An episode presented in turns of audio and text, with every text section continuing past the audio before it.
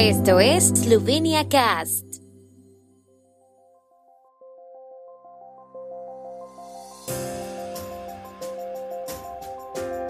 Noticias. Eslovenia presenta en la ONU su candidatura al Consejo de Seguridad. Fuerzas Armadas eslovenas participaron en 13 misiones de extinción de incendios por aire en el mes de julio. El pabellón esloveno de la Expo 2020 permanecerá en Dubái. La ministra de Asuntos Exteriores de Eslovenia, Tania Fayon, se encuentra en Nueva York asistiendo a la décima conferencia de revisión del Tratado de No Proliferación de Armas Nucleares y aprovecha su visita a la sede de la ONU para presentar la candidatura de Eslovenia a un puesto no permanente en el Consejo de Seguridad de la ONU en el periodo 2024-2025. No es un proyecto del gobierno anterior, es un proyecto de Eslovenia, expresó la ministra. Sobre la candidatura de Eslovenia también conversó con el secretario de Estado estadounidense Anthony Blinken y con el secretario general de la ONU Antonio Guterres. Sobre el particular, la ministra expresó Recibí muchos consejos de diferentes interlocutores sobre cómo enfocar el proceso de obtención de votos. Contamos con diplomáticos experimentados en Nueva York y con un sólido equipo de expertos en Eslovenia que trabajarán con diligencia para garantizar nuestro éxito.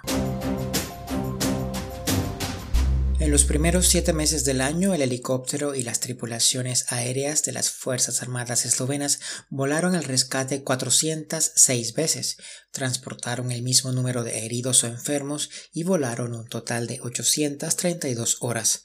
Esta cifra supera el nivel anual de rescates de años anteriores.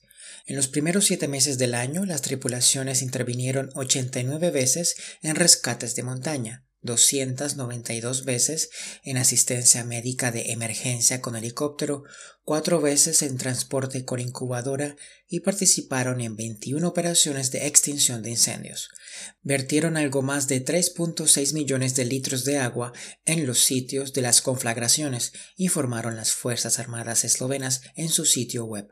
En julio el ejército esloveno voló 15 veces a las montañas, 62 veces para proporcionar transporte de emergencia en helicóptero, proporcionaron transporte en helicóptero para Slovenia Transplant, participaron en 13 operaciones diferentes de lucha contra incendios y vertieron algo más de 2.5 millones de litros de agua.